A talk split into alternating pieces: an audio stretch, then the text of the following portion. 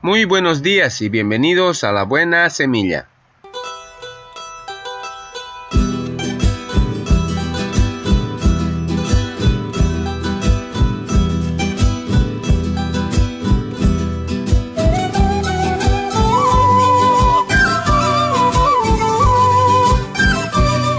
Hola, hola, ¿qué tal? ¿Cómo están? Les saludo con la paz de nuestro amado Señor Jesucristo.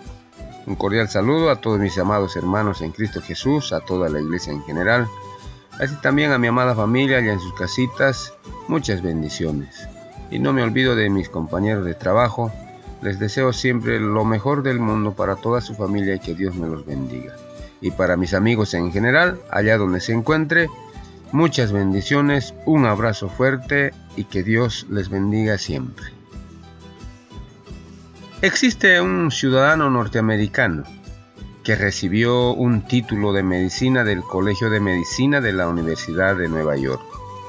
Recibió una asignación para el Laboratorio de Investigación de Virus.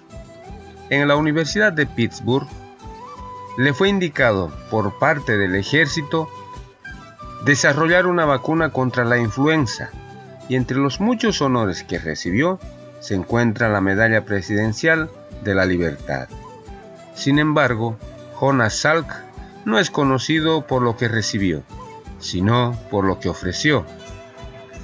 Él y su grupo de investigadores dieron su esfuerzo para preparar un virus que inactiva la polio y que puede servir como un agente inmunizador contra ella. Para 1952, ellos habían creado una vacuna y en 1955 fue difundida para ser usada en los Estados Unidos, prácticamente así terminando con las consecuencias catastróficas de la polio. Amigo, amiga, hermano, hermana, niño, niña, adolescente, joven, señorita, recibirás muchas oportunidades en tu vida y lo más probable, un número de certificados, diplomas y premios pero lo que al final contará es lo que haces con el entrenamiento que has recibido y las habilidades y las características que has desarrollado. Encuentra la forma de dar, crear o generar algo hoy que pueda ser de beneficio a otros.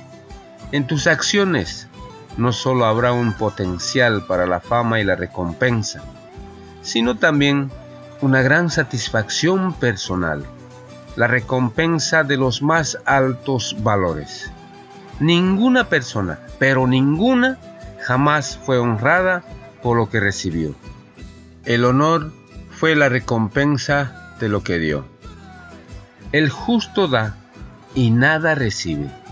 Palabra de Dios. Amén. Muy bien, comenzamos nuestra buena semilla. Hoy es día jueves 20 de agosto del 2020. La porción de la palabra se encuentra en el libro de Primera de Juan, capítulo 5, versículo 13. Dice la palabra del Señor y leo. Estas cosas os he escrito a vosotros, que creéis en el nombre del Hijo de Dios, para que sepáis que tenéis vida eterna. Primera de Juan, capítulo 5, versículo 13. La segunda porción de la palabra se encuentra en el libro de San Juan, capítulo 17, versículo 3. Dice la palabra del Señor y leo. Y esta es la vida eterna, que te conozcan a ti, el único Dios verdadero, y a Jesucristo, a quien has enviado. Juan capítulo 17, versículo 3. Título de nuestra reflexión, Vida eterna. Recuerdo mi confusión cuando siendo niño asistí a un entierro y escuché al predicador declarar que el difunto tenía la vida eterna. ¿Cómo es posible? Pensé. ¿Tiene la vida eterna y sin embargo está muerto? La vida eterna, solo mucho más tarde comprendí lo que ella es. Dios la da a todos los que creen en el Señor Jesús. Y no es una vida terrenal sin fin, es una relación indestructible con Dios y con su Hijo Jesucristo, la cual no es interrumpida por la muerte del cuerpo. Al contrario, cuando un creyente deja este mundo, su relación con Dios cesa de estar marcado por las preocupaciones de su vida en la tierra. ya está y para siempre con el Señor. Luego comprendí que cuando la Biblia habla de los muertos, no es necesariamente de personas cuya vida terrenal se ha terminado. A menudo se trata de personas que no tienen ninguna relación con Dios. Éramos por naturaleza hijos de ira, lo mismo que los demás. Pero Dios, que es rico en misericordia por su gran amor con que nos amó, aun estando nosotros muertos en pecado, nos dio vida juntamente con Cristo. Efesios capítulo 2 versículo 3 al 5. Si no tengo relación con Dios, estoy muerto en mis pecados. Mi destino es el juicio y la muerte eterna. En cambio, si he creído que Dios me amó al dar a su Hijo para librarme de mis pecados, entonces tengo vida eterna y la esperanza de resucitar con Cristo.